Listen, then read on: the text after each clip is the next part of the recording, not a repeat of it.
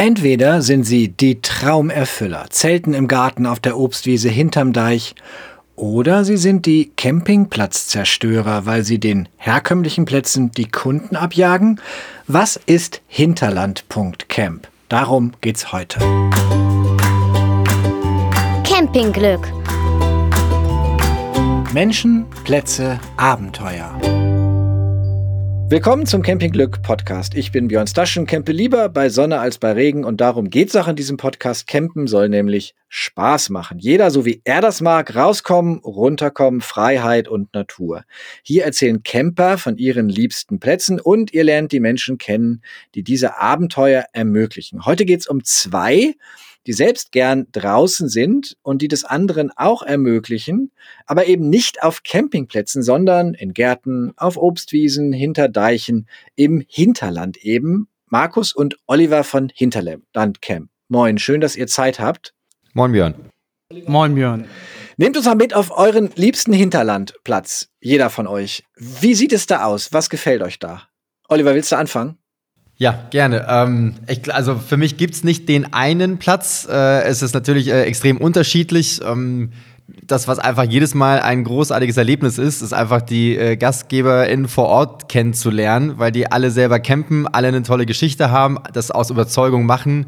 Und äh, ich kenne mich schon seit vielen, vielen Jahren. Es ist einfach ein Riesenunterschied, ob ich jetzt auf einen Campingplatz komme, wo das sehr äh, systematisiert ist, oder ob ich da an einen Ort komme, den jemand äh, privat gehört und äh, die diesen besonderen Ort mit mir teilen. Und das kann einfach ein Bauernhof mitten in Deutschland sein.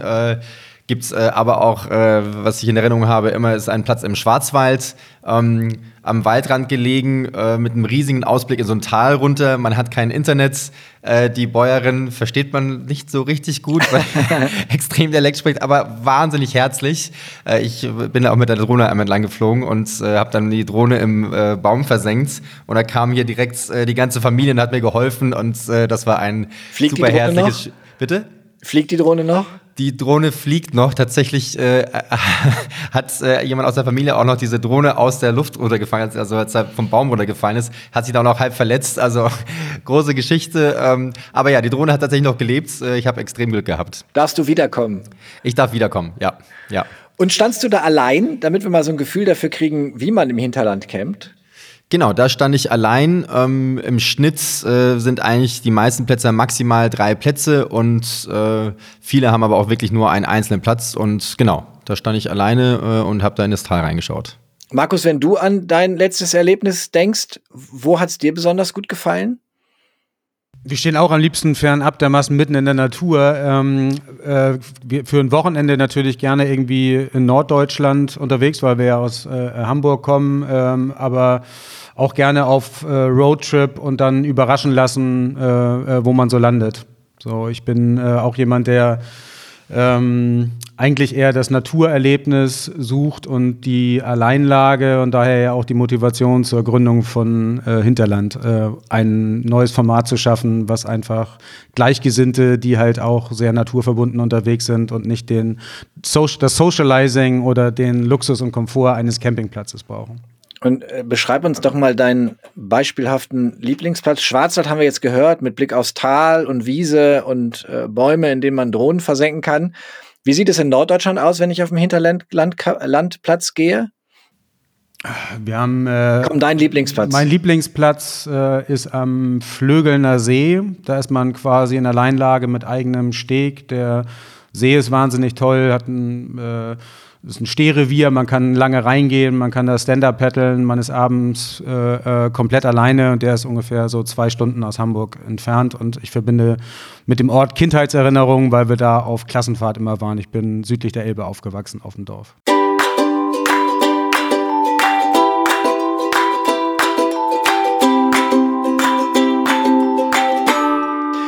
Und wenn ich mir auf eurer Website jetzt so einen Platz aussuche und dahin fahre, kann ich da eigentlich nur mit dem Bulli hin? Kann ich da auch mit dem Zelt hin? Was, was sind das für Plätze? Also was brauche ich, um da hinzufahren?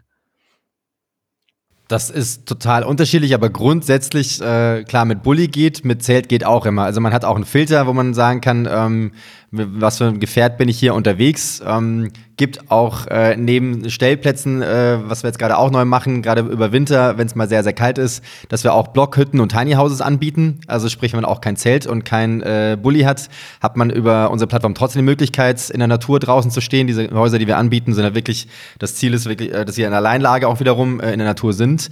Ähm, und ansonsten ist jeder eingeladen. Also es gibt auch viele, die mit einem Fahrradtour unterwegs sind, nur mit Zelt und äh, die bei uns eben äh, einen Platz in der Alleinlage in der Natur finden.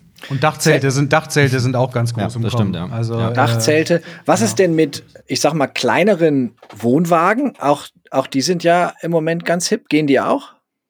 Geht im Prinzip auch, ähm, ist immer eine Frage der Zuwägung, weil das Hinterland ist äh, wild und ein Abenteuerland. Äh, manchmal ist es gut in der Zuwägung. Äh, manchmal, gerade so jetzt in, den, in, der feuchteren Jahreszeit, muss man halt gucken, ob der Boden das hergibt, was bei Landwirten oft der Fall ist, weil die ja auch mit schwerem Gerät auf die Wiesen fahren.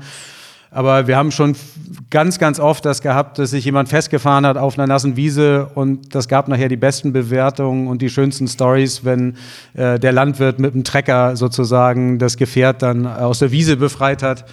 Das ist dem Kollegen neben mir auch schon passiert. Äh, ähm, also im Prinzip, äh, im Prinzip ist jeder herzlich willkommen, egal wie er reist oder auch mit einer Hängematte in den Bäumen hängen und immer mit dem guten Gefühl, da ist irgendwie eine Gastgeberin, die, ähm, äh, ähm, die man da irgendwie trifft. Und äh, das hat ja auch so einen Sicherheitsaspekt für Alleinreisende ähm, ähm, oder alleinreisende Frauen. Die Diskussion hatten wir gerade am Wochenende. Dadurch, dass es da immer diesen persönlichen Kontakt gibt, fühlt es sich an wie Wildcampen, ist es aber nicht. Gezähmt wild campen habt ihr es auf der Website. Ja, genau, richtig. Habe ich gesehen. es hat echte Vorteile, wenn man mit zwei Leuten einen Podcast aufnimmt, weil ich jetzt wieder was über Oliver erfahre. Und nach dem Drohnenabsturz und mit dem Festfahren ähm, klingt es jetzt langsam so, als wärst du der Campingbruchpilot, aber das ist ich, ich, ich bin Profi, ja. Von Irrtum. Äh, ja, wenn man es ausreizt, dann ähm, passieren halt immer solche Sachen. Aber darum geht es ja auch ein bisschen, äh, dass man Abenteuer äh, äh, erlebt. Und ähm, die besten Geschichten sind ja meistens die äh, im Nachhinein, äh, die einen am meisten geärgert haben, als sie einem passiert sind währenddessen. Womit hast du dich denn festgefahren? mit meinem Bulli, ja, das war. Was für ein Bulli ist es? Im, Im Frühjahr ähm, auf einer ganz großen Wiese hier in der Nähe Ostsee. Und ähm, da wollte ich äh, noch ein Foto machen und wollte ganz schnell auf die andere Seite dahin fahren und da gab so es so eine leichte Vertiefung und der Boden war überall trocken. Es hat aber die Wochen davor extrem viel geregnet. Und ja, Achtung, wenn es plötzlich etwas tiefer wird, da wird es schnell schlammig. Ja, senken, ja. auch für den senken. Zeltaufbau, selbst in trockenen Senken gefährlich, wenn es dann nachts regnet. Ge genau so sieht's aus, ja. Und was man auf jeden Fall auch mitnehmen sollte, sind ähm, so Unterlegkeile äh, fürs Auto, weil diese Plätze sind natürlich nicht alle professionell ausgebaut ähm, und da kann es auch mal etwas, äh, steht man vielleicht etwas schiefer und äh, wenn man nicht gerade möchte, dass man jetzt mal dieselbe Seite hinkullert, dann kann man ähm, genau damit ein bisschen Ausgleich schaffen. Also schon mal gut, Unterlegkeile mitnehmen ist ein wichtiger Tipp. Ansonsten, wie auf jedem Campingplatz ist aber alles da. Ne? Das heißt, da ist eine Toilette, da ist ein Stromanschluss, da ist ein kleiner Laden, da kriege ich morgens die Brötchen gebracht und all sowas, richtig? Es ist sehr unterschiedlich. Also wir haben äh, ähm, das All Singing, All Dancing Programm sicherlich bei den ganz, ganz vielen Landwirten, die tatsächlich einen Hofladen haben oder auf Weingütern mit Weinverkostung am Abend und der Freude, dass man nicht nach Hause fahren muss. Wir haben aber auch komplett autarke äh, ähm, äh, Plätze. Ähm, äh, wo dann weder Strom noch sonst irgendwas ist. Bei Bauern ist es halt oftmals so, wenn du in der Nähe der Scheune bist, kriegst du auf jeden Fall Strom. Toilette ist auch oft da, das kann man alles bei uns auf der Website filtern, was man da braucht. Und wir sind gerade dabei, drüber nachzudenken, dass wir die komplett autarken Plätze, ähm, wenn die GastgeberInnen das wünschen, mit äh, ähm, Kompost-Trenntoiletten sozusagen ausstatten. Da haben wir letztes Jahr jetzt so einen äh, Modellversuch äh, gemacht. Das läuft jetzt seit einem Jahr und das wird hervorragend angenommen. Also das quasi dann ohne Rebound-Effekte. Es wird da nichts gebaut, sondern steht ein kleines Holzhäuschen, äh, eine Latrine und da ist eine Kompost-Trenntoilette drin. Und das funktioniert super gut, gerade auch für, wenn man mit dem Fahrrad äh, äh unterwegs ist. Dann freut man sich natürlich, wenn eine Toilette äh, da ist. Und ähm, der, der, Klappspaten bei jemandem auf dem Privatgrundstück, äh, ähm, das kommt einem dann doch ein bisschen befremdlich vor. Und, ähm, aber man kann das alles über die Website auswählen, was man da jetzt äh, äh, braucht. Und das Thema autark campen ist ja ohnehin gerade äh, ein ganz, ganz wichtiges. Ne? Also viele Leute, haben wir jetzt auch erlebt, sind da entsprechend darauf vorbereitet mittlerweile. Ja. Aber je abgelegener der ne? Platz, ne? je ja, desto autarker. Entschuldigung, man kommt halt dann, wenn man äh, autark ist, wirklich an, an Orte, die halt unfassbar in der Einsamkeit liegen, so irgendwo im Nirgendwo, sagen wir immer aber halt ein wichtiger Punkt, man kann auswählen, was man will. Man kann aber auch, und das sollte man auch, bevor man aufbricht, genau gucken, ne, was einen da erwartet, was man da hat und was man da nicht hat.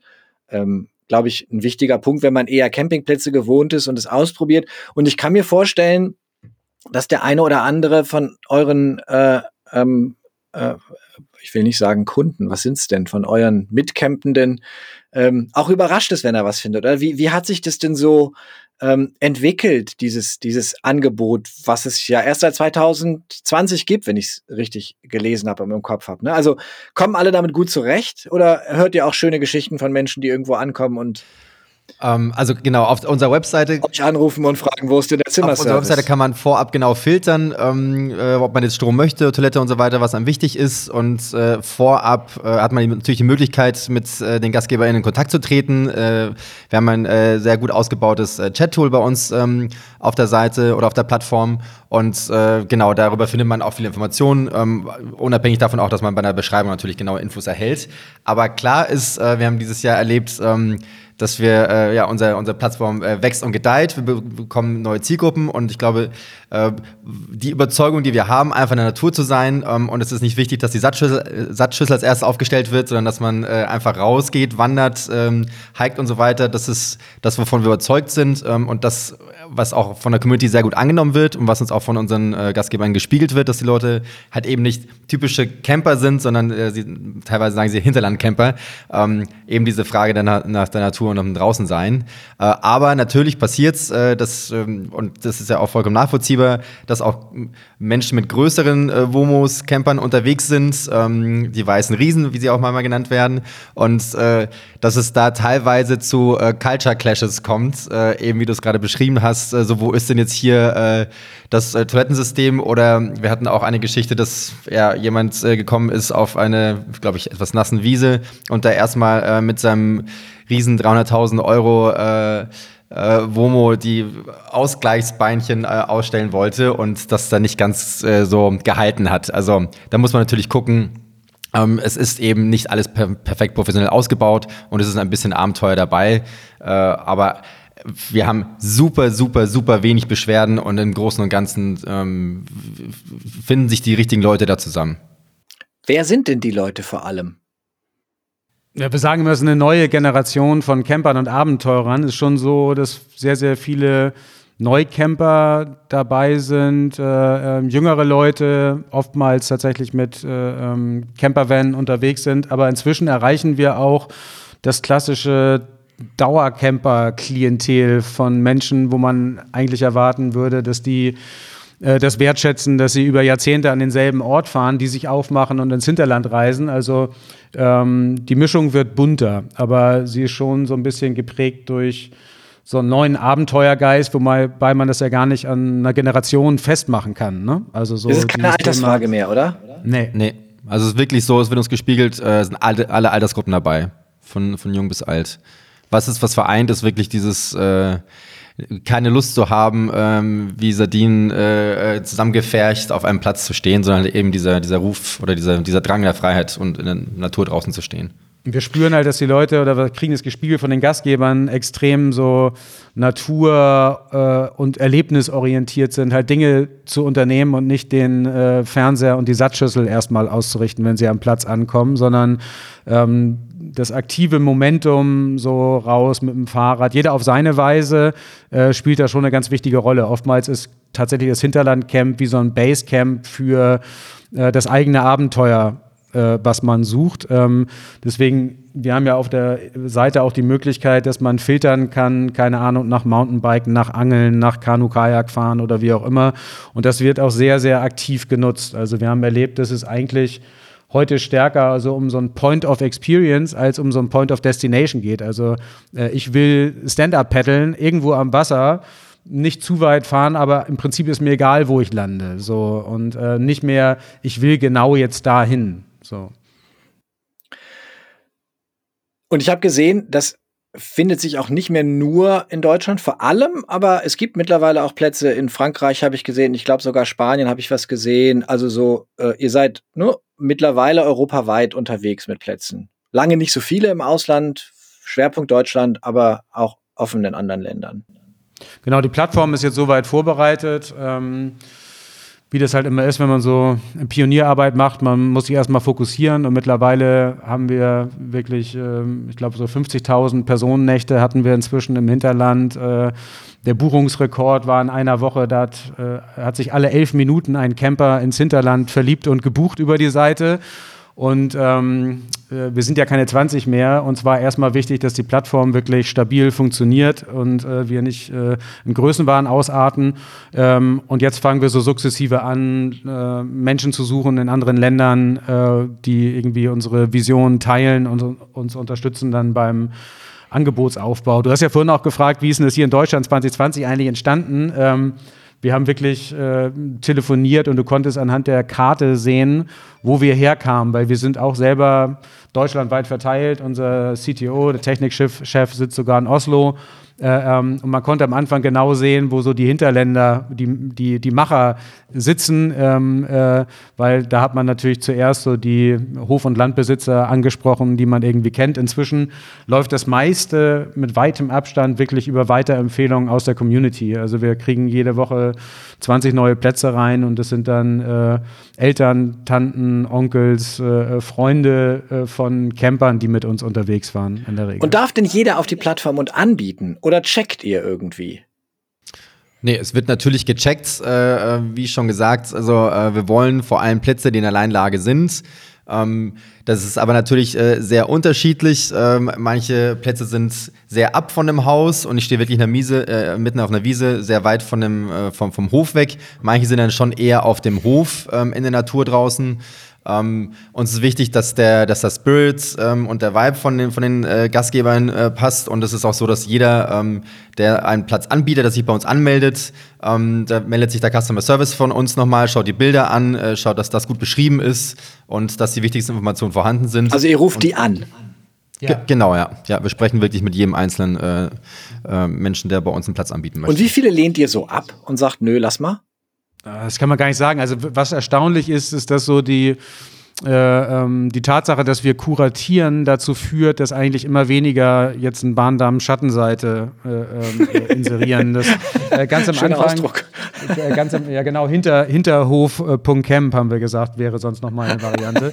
ähm, am Anfang war das häufiger und jetzt eigentlich immer seltener, weil das ist ein Umfeld und die Leute verstehen schon. Also man muss immer gar nicht so viel regulieren, das findet sich weil die Marke Hinterland eigentlich ja relativ klar positioniert ist. Wenn man auf unseren Instagram-Account guckt, dann sieht man, was das irgendwie für eine Welt aufmacht und erstaunlicherweise ähm, ich glaube, in diesem Jahr kann ich mich gar nicht daran erinnern, dass wir einen Platz abgelehnt hätten. Was halt immer wichtig ist, ähm, ist halt, dass der, die GastgeberInnen digital affin ist. Also wir haben eher mal damit gestruggelt, ähm, dass wenn die halt den Computer und das Internet nicht bedienen können, das natürlich schwierig ist, an einer Online-Plattform teilzunehmen. Man muss schon imstande sein, so die Anfragen zu beantworten. Äh, der Buchungsprozess ist im Prinzip wie bei Airbnb. Der äh, Gastgeber kann auswählen, ob er Sofortbuchungen erlauben möchte und kann auch sagen, bis wie lange vorher das dann möglich ist.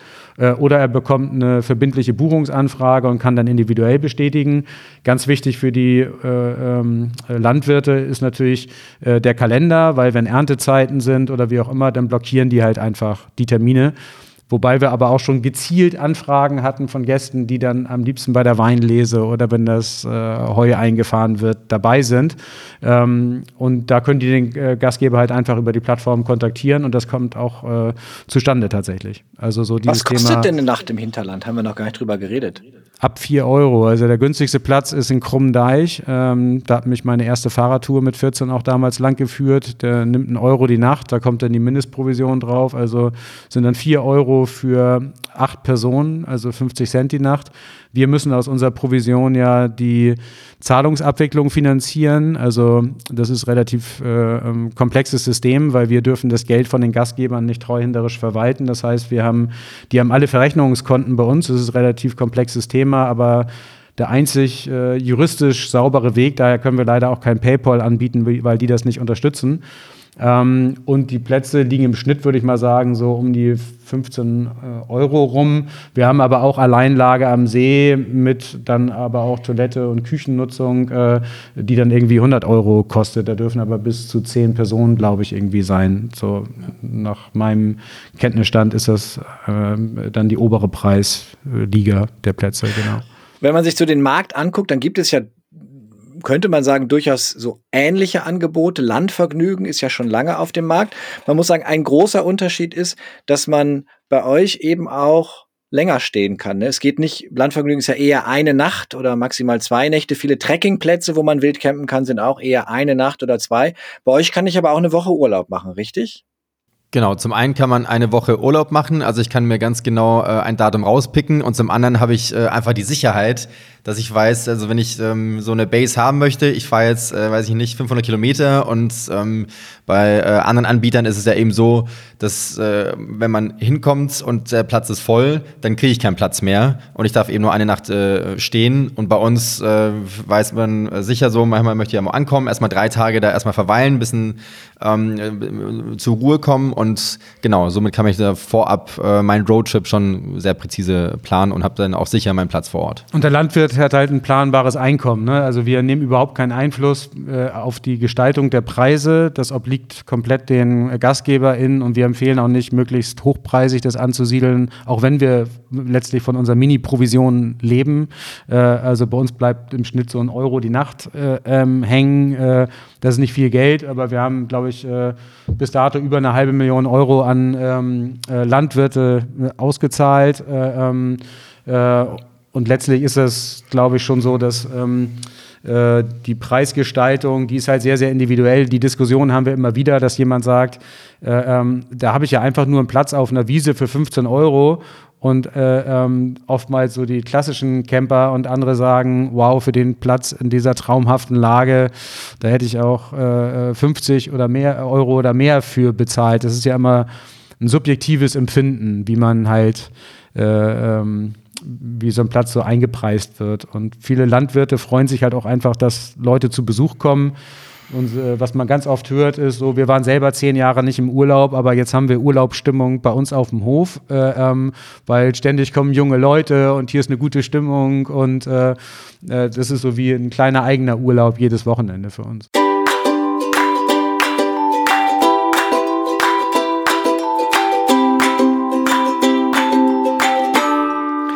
Woher kam denn die Idee? Ihr habt es schon so ein bisschen angedeutet, immer mal zwischendurch, dass ihr selber Camper seid und unterwegs seid. Aber warum habt ihr das am Ende gemacht?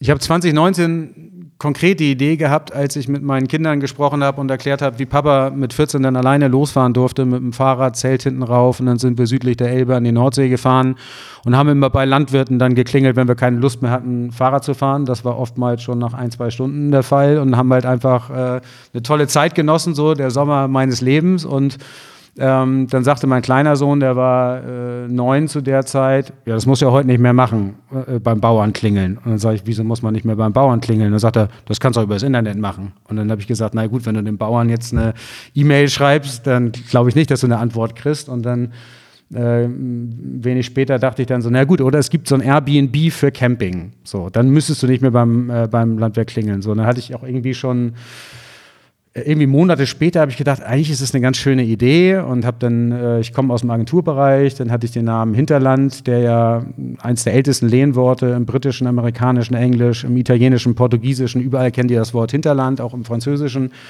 Und dann haben wir ein Design entwickelt. Ich habe gesagt, irgendwann muss man das mal machen. Und Corona war bei uns wirklich so der Auslöser, dass wir gesagt haben, äh, ähm, was die Leute jetzt, dann gab es Belegungsgrenzen und so weiter. Und dann haben wir im Mai 2020 losgelegt. Im Juni war die Website online, im Juli war die Gastgeber-Werdenseite komplett automatisiert und im August dann nach drei Monaten im Prinzip die ganze Buchung, Zahlungs-, Auszahlungsprozess. Ähm, äh, Corona war tatsächlich so der Innovationsbeschleuniger, sonst wäre das vielleicht eine von vielen schönen Ideen gewesen, die das Licht der Welt nicht erblickt hätten. Und wir haben 2020 hieß auch immer, wir haben gesagt, Mission Sommer 2020 retten. Und im September fragten dann die Leute an, ihr hört doch jetzt nicht wirklich auf, oder? Also das, bei euch steht ja immer noch Sommer 2020 retten, der neigt sich ja dem Ende.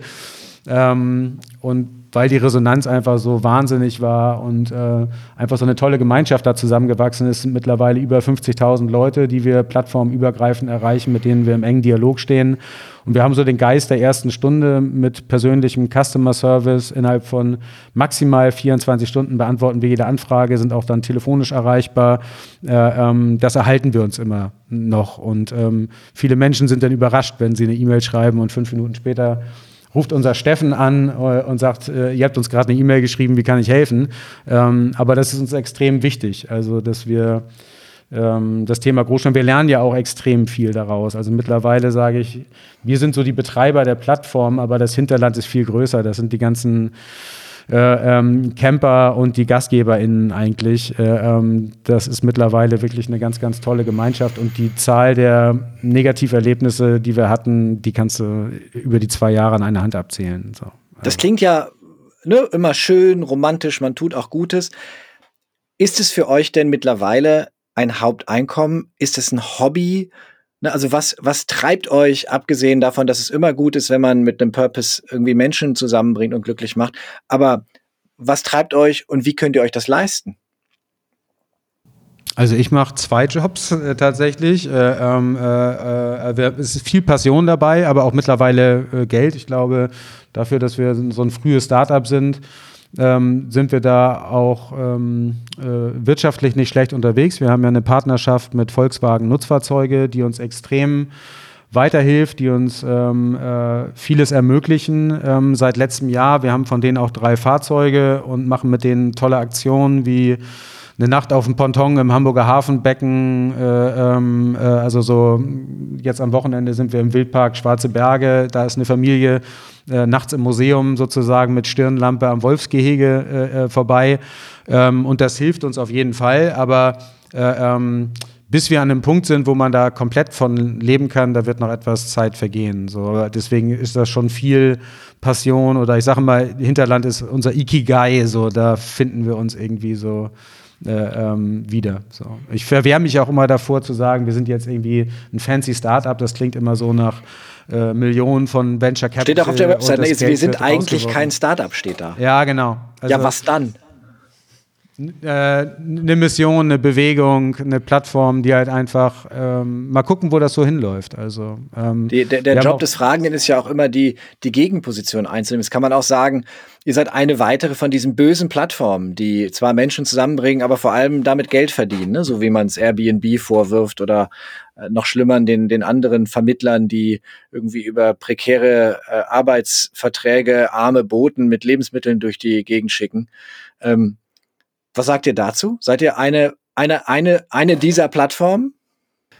Okay, das ist natürlich, äh, äh kann man nur Nein antworten. Ich glaube, ähm, der große Unterschied äh, jetzt vielleicht zu Airbnb, ähm, wo ja auch viel äh, nicht Gutes läuft, also dass äh, Menschen in Großstädten der Wohnraum weggenommen wird. Äh, also vielleicht kurz ausgeholt, äh, warum ich äh, hier äh, mit dazugestoßen bin. Ich bin ein bisschen später äh, hier mit eingestiegen. Ähm, ich habe äh, an einem Buch gearbeitet, äh, wollte einmal äh, Deutschland zeigen, dass es wert ist, auch in Deutschland campen und mit, mit einem Bulli loszutouren und dass man nicht immer äh, äh, an weit, weit wegreisen muss.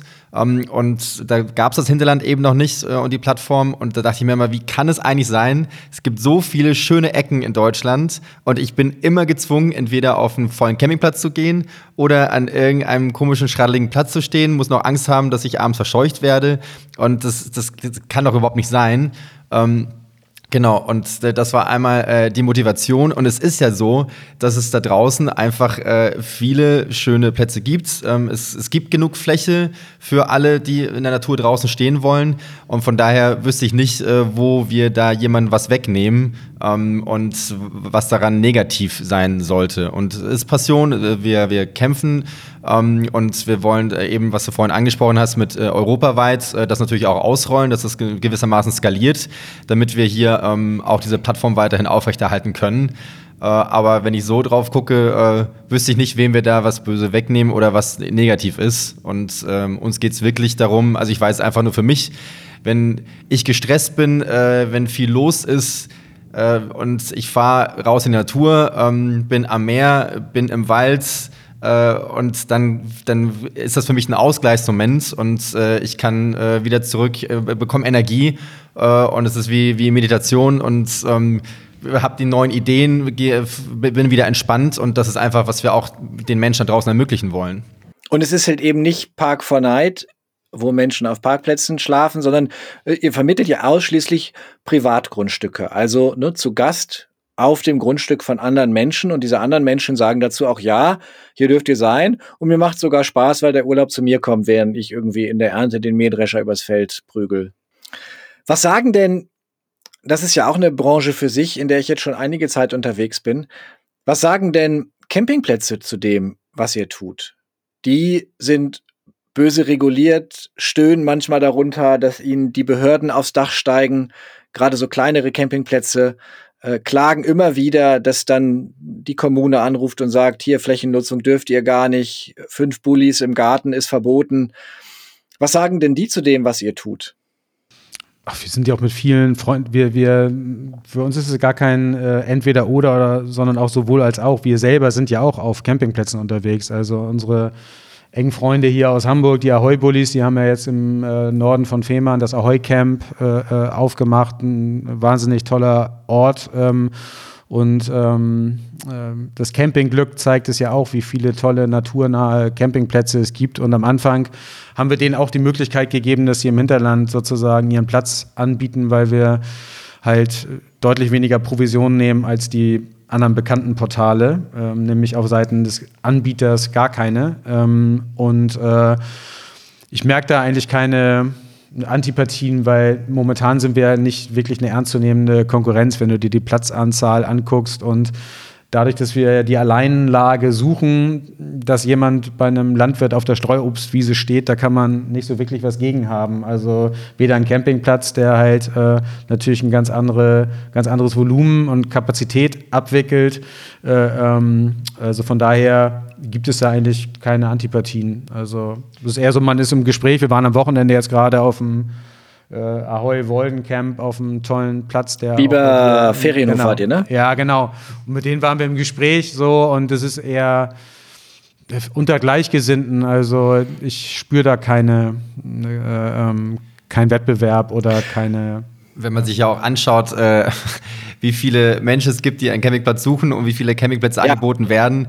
Es ist ja äh, nicht annähernd genug Plätze vorhanden. Also von daher. Äh, die genau, das ist, glaube ich, in diesen Tagen halt auch ein wichtiger Punkt, ne? zu sagen, dass ihr möglicherweise auch das Überlaufventil für die sein könnt, die eben die Ruhe auf Plätzen suchen, aber halt in der Hochsaison auch nicht finden, weil die Plätze halt viel zu voll sind und weil es auch gar nicht so viel Angebot gibt, wie sich Leute Bullies nachgekauft haben in diesen Tagen. Und dazu kommt ja noch, vorstellbar ist ja auch, dass ein Urlaub aus ne, sowohl Campingplätzen als auch Hinterlandplätzen besteht, weil ich eben doch mal zwei Tage duschen will und es schön finde, wenn mir jemand den Cappuccino macht und danach wieder auf ins Hinterland. Genau so ist es. Also ich sehe auch nicht, dass es äh, nur die eine Form des Campens gibt ähm, oder geben soll. Äh, manchmal ist vielleicht tatsächlich, ja, weil du angesprochen hast, eine Plattform, die einfach einen Parkplatz anbietet, ähm, gut, weil ich nicht weiß, wo ich in der Nacht übernachte. Ich bin komme wirklich irgendwo an, schlaf da und fahre am nächsten Morgen weiter. Ähm, manchmal gibt es einen Campingplatz, wo die Berechtigung hat, äh, weil ich jetzt einfach eine Woche mich da hinstellen will und ähm, eher anonym ähm, und äh, eben so die Infrastruktur genießen möchte, die so ein Campingplatz anbietet. Und manchmal will ich halt eher, eher in der Natur draußen stehen und habe vielleicht Lust, äh, bin motiviert, mit den Leuten in Kontakt zu kommen und äh, eher in Alleinlage zu stehen. Also von daher glaube ich, äh, ist ja für alle, alle Platz. Und ein Stück weit ist es auch so, dass, ähm, also bei uns ist die durchschnittliche Aufenthaltsdauer über alle Buchungen weg zwei Tage. Das sind entweder so äh, Wochenend-Stadtflüchtlinge, so Weekend-Escaper, wie wir die immer nennen, ähm, oder die Leute sind auf Roadtrip äh, in den Ferien und sind dann mal zwei Tage hier, zwei Tage da. Äh, ähm, Und so dieses Ferienangebot, so beim klassischen Campingplatz sind die durchschnittlichen Aufenthaltsdauern ja deutlich länger. Also wo man dann auch tatsächlich mal eine Woche mit den Kindern äh, äh, verweilt. Und das ist bei uns wirklich selten der Fall, dass jemand mal äh, eine Woche oder auf zwei auf dem Hinterlandplatz irgendwie steht. Also von daher inspirieren wir die Leute, rauszugehen und da profitieren alle von. Also auch die Neucamper, da wir nie, nie, nie äh, Anti-Campingplatz sind. Im Gegenteil.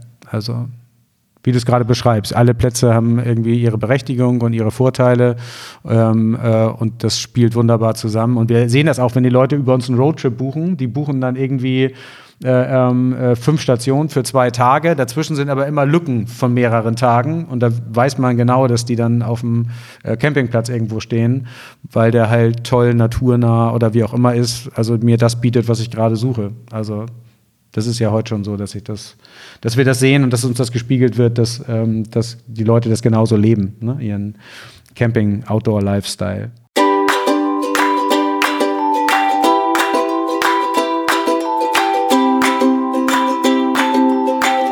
Ich frage im Podcast Camper immer nach ihrem Tipp für Campingplatzbetreiber und ich frage Campingplatzbetreiber immer nach ihrem Tipp für Camper. Nun seid ihr nicht so richtig Campingplatzbetreiber, aber habt doch eine besondere Plattform. Was ist denn euer einer Tipp an Leute, die ins Hinterland fahren? Was darf man nicht vergessen? Was sollte man dringend mitbringen? Was soll man auf keinen Fall machen oder was muss man dringend tun? Ich muss das mal beschreiben. Die beiden sitzen jetzt mir gegenüber. Wir sehen uns der eine Tipp, der eine Tipp, der macht es so schwierig. Der also, Tipp, genau, als wäre die Frage ähm, dermaßen ungewöhnlich, dass sie sie noch nie gehört hätten. Also ähm, nee, ist in der Tat so. Also, weil eigentlich ähm, suchen und finden sich bei uns Leute, die ähm, wissen, was sie da erwartet, dass sie halt nicht den, den klassischen Komfort mit Entsorgungsstationen und so weiter eines Campingplatzes äh, haben. Ähm, was Olli vorhin schon sagte, manchmal ist es halt so, man braucht halt Keile, man sollte halt idealerweise autark sein, das hilft immer. Äh, wir sind eh Fans von Solarstrom, weil dann muss ich nicht den Mischstrom aus der Steckdose äh, äh, äh nehmen. Äh, und man muss einfach Lust haben, draußen zu sein, sich darauf einlassen und ähm, aber auch die Natur wertschätzen. Das ist so bei uns äh, etwas, was wir extrem hochhalten und wenn es da mal vorkommt, dass da jemand seinen Müll hinterlässt, das ist uns wenige Male passiert, ähm, dann gibt es bei uns gelbe und rote Karten und dann schließen wir tatsächlich auch Gäste aus. So und ähm, ansonsten müssen die die Natur lieben, das Abenteuer äh, und ähm, Lust daran haben, sich überraschen zu lassen, was sie da von Platz zu Platz erwartet, weil es gibt halt nicht den, den Hinterland-Goldstandard, sondern es ist halt, das Hinterland ist bunt auf allen Seiten. Und um den Kreis mit zu schließen, das, äh, womit ich eingestiegen bin mit äh, dieser, dieser Verbindung oder diese, äh, dieser Kontakt, diese Community äh, mit den GastgeberInnen und, und den, äh, den Campern, ähm, kann ich nur sagen, äh, Aufgeschlossenheit und äh, das Nutzen, dass man da einen äh, persönlichen äh, Local Hero hat oder, oder jemand, der das versteht. Die meisten, wie schon gesagt, die meisten Gastgeber sind selber Camper und die, wenn man ankommt, fragen so, hey, was, was kann ich denn hier im Umfeld gerade machen? Und wenn es äh, hier an den Bachlauf runtergehen, der ist wunderschön, dann einfach offen sein, das anschauen und äh, das, was im direkten Umfeld ist, äh, ähm, zu entdecken und im, besten Fall äh, spricht man äh, und man bekommt halt eben die besten Tipps von den, von den GastgeberInnen äh, vor Ort. das würde ich ich habe noch zwei nutzen. ganz praktische Sachen mitgenommen. Die Drohnen mit ein bisschen Abstand zu Bäumen fliegen und aufpassen, bevor man in Senken fährt. Es kann immer feucht sein. ja, das kann ich auf jeden Fall als Tipp auch mitgeben. Danke, ihr beiden. Das waren Markus und Oliver von hinterland.camp. Könnt ihr auch mal raufgucken auf die Seite. Könnt ihr sehen, was die so anbieten. Das war der Campingglück Podcast. Wenn ihr mögt, was ihr hört, dann teilt es gerne, erzählt anderen davon oder schreibt uns, mit wem wir noch dringend reden müssen. Und ansonsten auch im Herbst raus auf die Wiesen, viel Spaß beim Campen. Danke fürs Zuhören und Carry on Camping.